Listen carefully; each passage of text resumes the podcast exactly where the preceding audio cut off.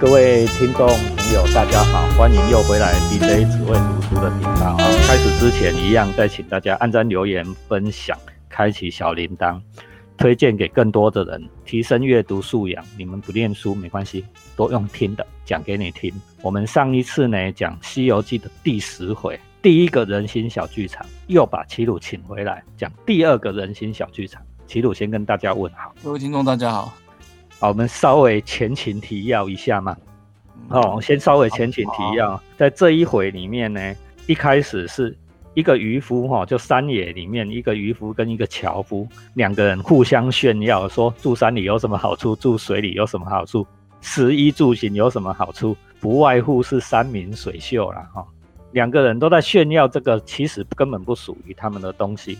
呈现出一种乳蛇的心态，乡民的心态。两个人炫耀完了以后，又互相酸了一句，哦，又互相酸了一下，终于翻脸了。哦，那我们开始我们的第二个人心小剧场。其实开头就只是讲于桥的。对话过程而已。那这个过程其实跟这一回里面真正要讲的主线故事没有什么关系了。讲说刚刚提到说他们俩吵架嘛，吵架就是说你小心点哦，你到山上也小心不要遇到老虎哦。另外一个就就反呛说哦，你才要小心呢。你假如说我在山上会遇到老虎，在船上打鱼要小心那个翻翻江这样子，遇到那个波浪这样子。结果那个渔夫呢，渔夫就就说不会，他马上就反应说不会。就是为什么不会？因为他说我我最近那个打鱼都打得很好，因为我每天打鱼之前呢，我都会去城里面，然后找一个那个算命先生。那个是这个算命先生很厉害，这样子就是我拿一条锦鲤去给他，然后他就换他一卦这样子，那他他就会告诉我说，你今天去哪边，什么时间地点到哪边打鱼呢，一定就是平安而且满载而归。哦，神算哦，哎，神算这样的，对对。他说不会，因为我有这个神算的帮忙，就是我每天找他算的话，我绝对比男人。这是一个奇妙的开头方式哦，哦，不奇妙，就是 从完全不相干的事情引进我们这一回叙事的的影子哈。这个小说要起飞了，我们又讲这句话。这时候呢，就是他们两个本来在斗嘴，他们两个后来就就当然就吵架，就就回家了，各自回家。可是呢，这时候他们在河边嘛，河边聊天嘛，那河边会有那种巡河的那个夜叉。就是水神呐，那夜叉听到了之后就说：“赶快回报给这条河的里面的那个龙王。”那这条河叫金河，金河里面的龙王听到这个消息之后就很生气，就说：“原来这个算命先生指点这个渔夫，让这个渔夫每天都打这么多鱼啊！那这样子的话，我们那个鱼会不会有一天被他杀光？这样子，那他就很生气啊，很生气，就说当下就很冲动，就想跑去到城里面长安城，城里面把这个算命先生就直接杀掉。”但是被底下的那些臣子啊，就是虾兵蟹将那些拦住，就说不行啊，就说你你是龙王，虽然说你是水里面最大的神呐，是龙王，河里面最大的，但是上面还有天，还有天神啊，你这样去跑去杀人，被天神知道，被玉皇大帝知道的话，就是一定会处罚你啊。后来龙王听听啊，讲也对了啊，就说不行，那这样子的话，那至少让他做不了生意啊，所以他就变成人。然后来踢馆这样子，这超有趣的一个过程啊！就是神要来踢人的馆啊，为大家稍微介绍一下这位金河龙王。金河龙王在史书上面是超出名的哦。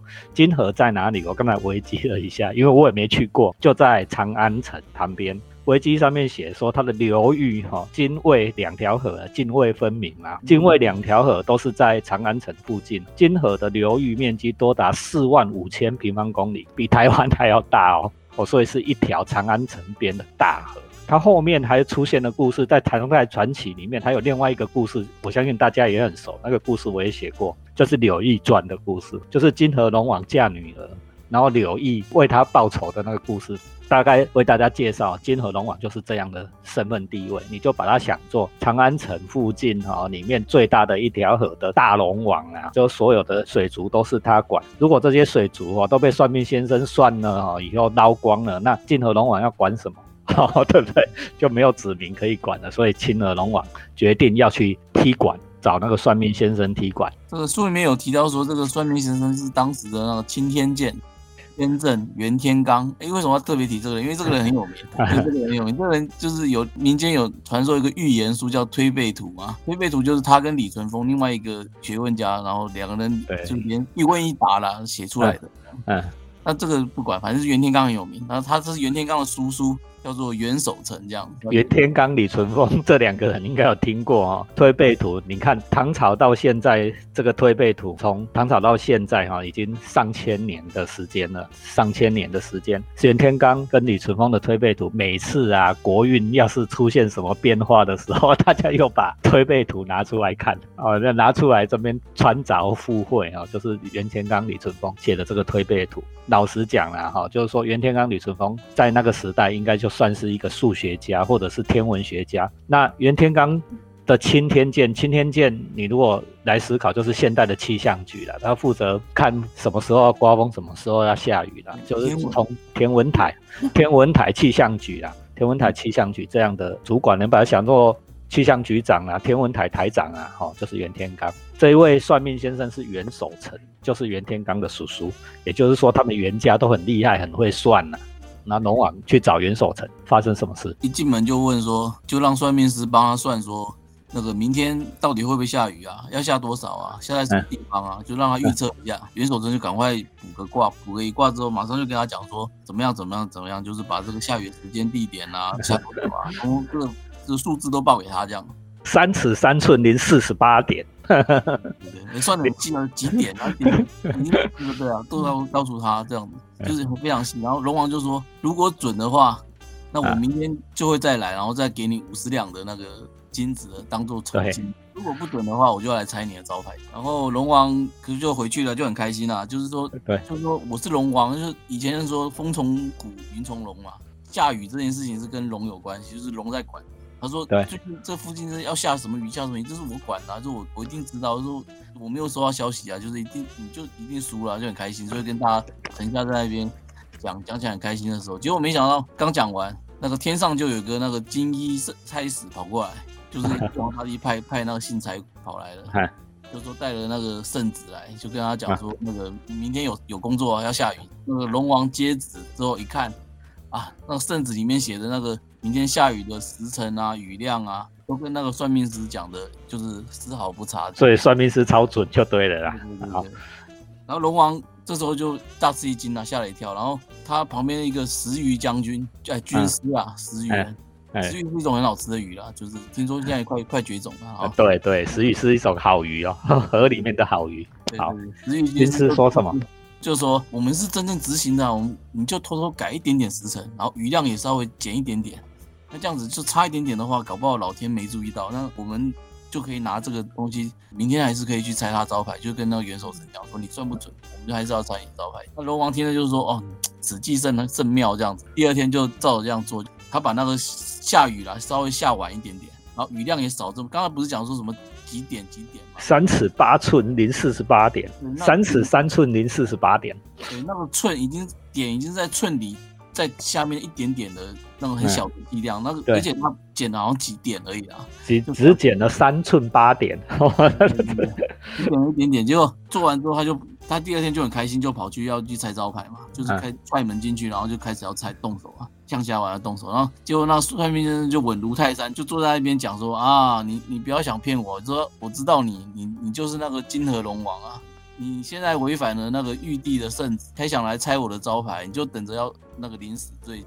龙王一听这件事情，马上一下清醒过来，他这时候才清醒，说自己做错事，马上就跪下来说啊，先生救我。算命先生就讲说啊，我救不了你啊，我只是个算命师啊，我哪有办法？我可以指点你一条生路啦。他知道说明天午时三刻，你将有人间的监斩官魏征来监斩。那时候你想要活命的话，你就去求那个皇帝唐太宗，因为魏征是人是人官，对，人类的官。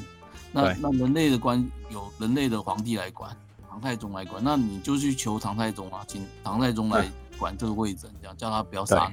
所以龙王当天晚上就托梦，因为他是神嘛，说不能够直接去见人，他就是托梦给那个皇帝李世民，当时的皇帝是那个。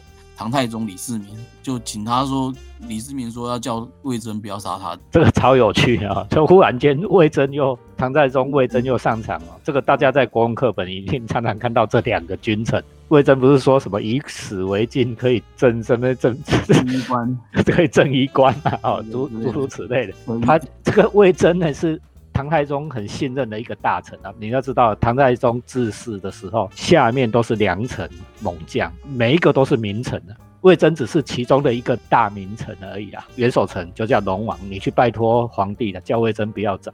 为什么特别选魏征？啊，想也知道，魏征根本不听唐太宗的话，不然怎么劝谏魏征？悲剧就隐含在里面了。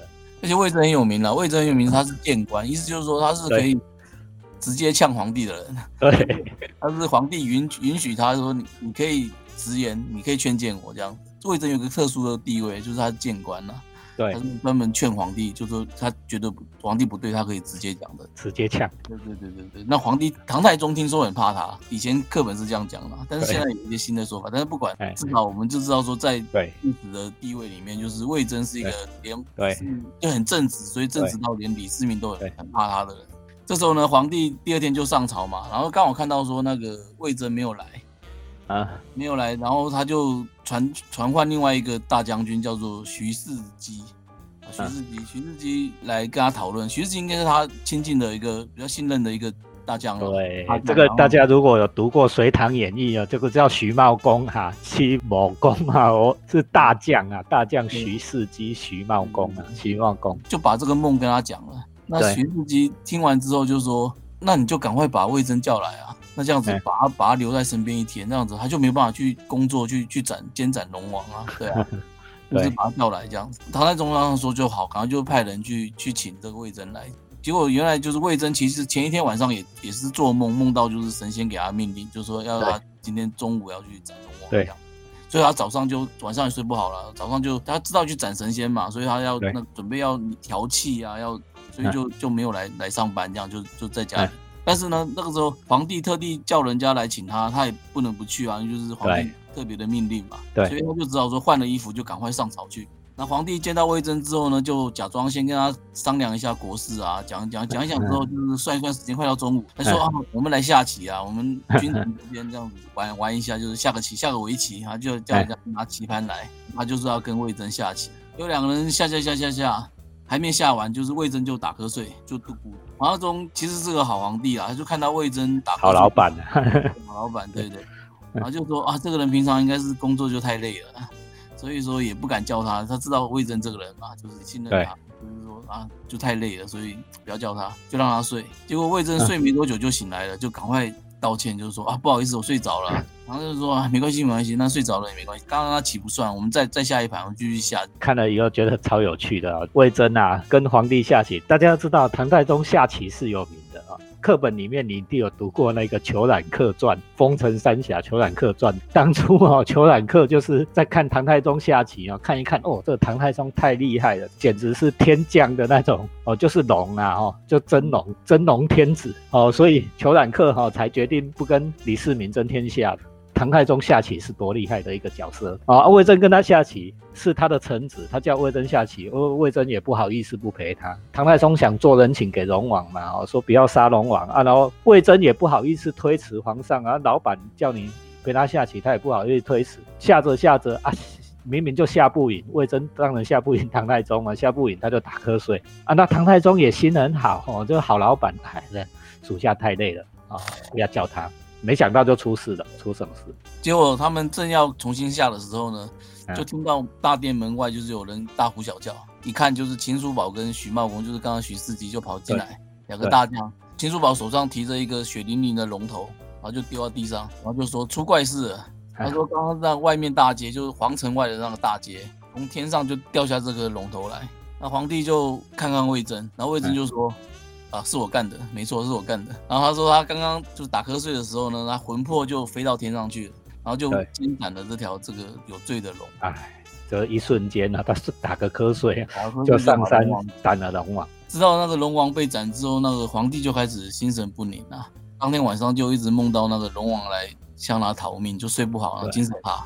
然后第二天就无法，之后就无法上朝。那个太后啊什么之类，就赶快宣那个太医来觐见嘛，就赶快看病。那太医出来之后，就跟大家讲说，皇帝嘴里面一直念说他他见鬼见鬼这样，精神状况不太好。他说，根据经验，他这样皇帝可能快不行了，这样快要死。今天我们故事就先停到这边的话，我们今天来稍微讲一下这个金河龙王这样。人形小剧场第二回啊，就是我们稍微停下来分析一下，就是我们看这个金河龙王啊，感觉上他他去找那个皇帝讨命有点怪啊，就是找算命师的，算找算命师拆招牌，真的很怪啊，都都很怪啊。就是第一找算命师拆招牌的话，就是表示他其实他自己没有真正遵照就是玉皇大帝的圣旨嘛，就是他他其实。假如以现在来讲，就是他渎职啊，他根本没有做好他自己该做的事。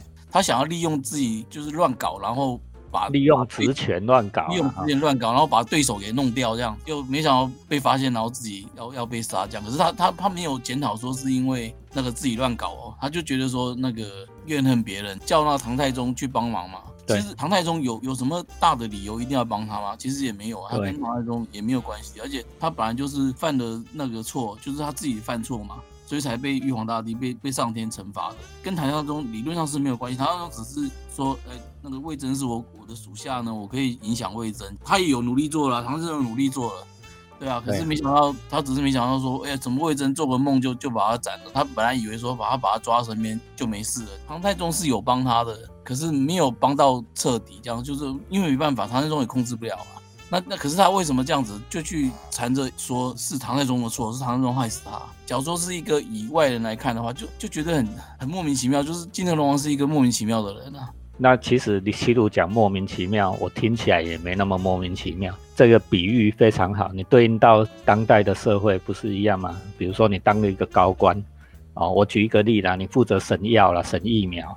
哦，啊，你为了你自己的利益，为了你自己家族的利益啊，不知道搞不好你亲戚朋友谁谁谁买了哪一家药厂的股票啊，你收了哪一些药厂的好处，结果你就渎职嘛，哎哎，反正差不多嘛，哈啊，这个药看起来差不多就好了，原本有标准的嘛，国家规定是有标准的。啊，你说差不多啊，差一点点没关系啊，差一点点真的也没什么关系啦，哈，就是像金河龙阳这样的，少个三寸四点，少那么一点点啊，不要紧呐，马虎也贵。老实说，是真的唬得过去啦。你他雨也真的下了嘛，金河龙王也真的去下雨，药吃了也不会死人呐，对身体没害嘛。这种官的心态，然后真的出事，别康了，别康了，哎，别康了，哎，你真的没有照规定来做，他自己也不反省。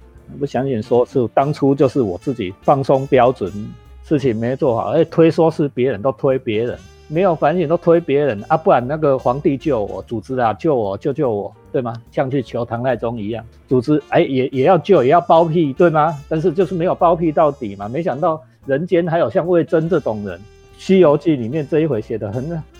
魏征的回答是啊，他斩了龙王以后，很坦诚的跟唐太宗讲啊，是我刚才一梦斩。魏征说成一梦斩了，就是我在梦里面一梦就斩了这个龙王，我才没有在管你呢，管你什么二五八，我该斩就斩了。结果这个诶司法系统，魏征就司法系统，司法系统一梦斩了。哎呀，按你这个金河龙王，唐太宗想要做人情，包庇一下，这是这无可厚非了，我觉得还好啊。最莫名其妙，齐鲁讲的这个龙王，到最后还去找那个唐太宗算账。整件事情来说，唐太宗事实上是。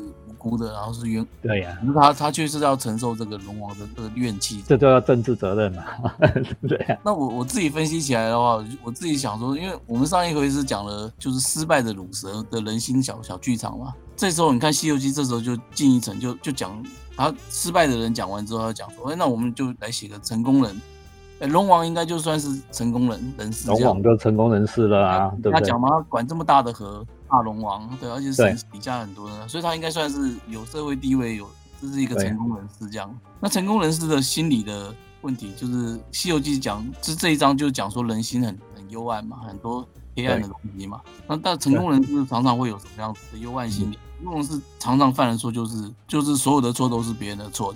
对啊，他自己没错啦。对自己没错，都是别人的错。那我最近是联想到另外一本书，叫做《那成功的反思》啦。对，因为我一直有联想到这前一两年还是出了《成功的反思》。之前那个正义的作者，那个麦克桑德尔写的。桑德尔，哈佛的教授啊，大家如果上 YouTube 去查，还可以上他正义的那个线上课，超好用的。我上课还会用。啊，如果大家有兴趣，我们也来可以来谈正义，谈成功的反思啊。这里面讲说，其实成功人士因为。自己是成功的嘛？成功会有一个成功的谬误，就是自己做的都是，就是因为他做了很多对的事情，所以才会成功啊。但是他就会有一个心理的一个那个盲点，就会觉得说我所有的事情都是对的。但是他所以他一旦遇到了挫折，一旦遇到了失败的话，他不会去检讨自己，他一定会去先检讨别人，就是很容易就先去检讨别人。所以说，就像这个龙王啊，他事实上是他自己因为做错事情，然后受到惩罚。对，可是他的内心机制里面其实并没有检讨自己的部分，他就是完全就是找人来怪，而且甚至怪到一个其实怪到一个帮他的人，唐太宗是帮他的人，然后去不断的伤害这个唐太宗，怨恨他，让唐太宗睡不着啊，生命快要死掉这样。所以说这就是《西游记》这一回里面第二个范例，第二个人心的一个范例。底层人有底层人的一些常见的一个心理的问题。成功人士也有成功人士的状况，这样子，成功人士可能一旦遇到不如意的话，有可能会比一般人更加的那个愤怒，然后更加容易怨恨。对，因为你你仔细想嘛，底层的人他没有权力在手，没有钱在手，他愤恨就归愤恨，就骂政府而已嘛，每提每得每见户嘛，哈，每见户我们现在不是就这样讲，底层的人只能这样了，但是成功的人不是啊，因为他以往通通都是成功的啊，所以稍微一点点小挫折，他也不会想说怎么改进，哎不不然来去认罪了，跟玉帝认罪一下，我下次怎么样补救，金河龙王也不会这样想了。他更加的愤怒，更加的怨恨，都是你这个算命先生的错了，都是你这个李世民的错了，通通推给别人。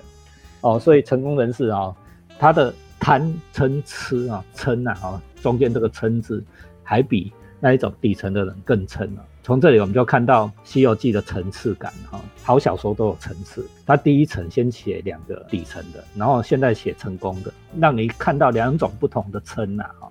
所以，我大概就是分析到这边了，就是想说，对《西游记》的话，当然讲的是孙悟空了，但是我觉得这个谢谢子他开始举例，孙悟空是一个个例，是一个个人的故事，但是他用一个好像第十回这一开头取经的最开始的这个故事里面来讲说，用各种不同的阶级的人来讲说为什么要去取经，为什么要为什么人心里面就是因为就是人心里面就是有各种贪嗔痴。各种的状况啊，所以对，我们是不是要检讨？然后我们是不是要展开修行？就要修行啊！嗔、嫉妒、嗔、嫉妒、生气、愤恨、怨恨，哦，很可恶又很可悲。龙王也不想想说，袁天罡，呃，袁天罡的叔叔，对吗？对，算命师他其实是算得准，对不对？那每天渔夫也顶多打你一条金色鲤鱼，打你几只虾、几只鱼。大海那么大。大家在在在想说，哎呀，你这个侵犯了我的权利，就是说抄家灭族，你也想太多了吧，对不对？人家批评一下，你就觉得哦，我好像政权都要不见了，不是这样吗？对不对？那你不想想，看到三爷渔夫批评一下又怎么样？你让鲁蛇乡民批评一下又怎么样？哎，你就网军追杀，就是像现在这样的世界一样嘛。啊，你要去踢人家招牌。网军给你追杀，抄家灭族，结果你自己惹出了更大的祸。金河龙王不是就是这样吗？都觉得别人撑呢，撑哈害死一个一个成功的人，害死一个金河龙王。这是《西游记》第二个内心小剧场，第十回里面的第二个内心小剧场。可恶啦，又可悲啦啊！人就是这样的一个生物。你要不要开始修行呢？这是我们。这一回哈是要跟大家分享的，这回先讲到这里。大家如果喜欢 BJ 只会读书哈，按赞、留言、订阅、分享给更多的人，提升阅读素养，重新读经典，了解人，了解自己，了解人生，好吗？谢谢大家。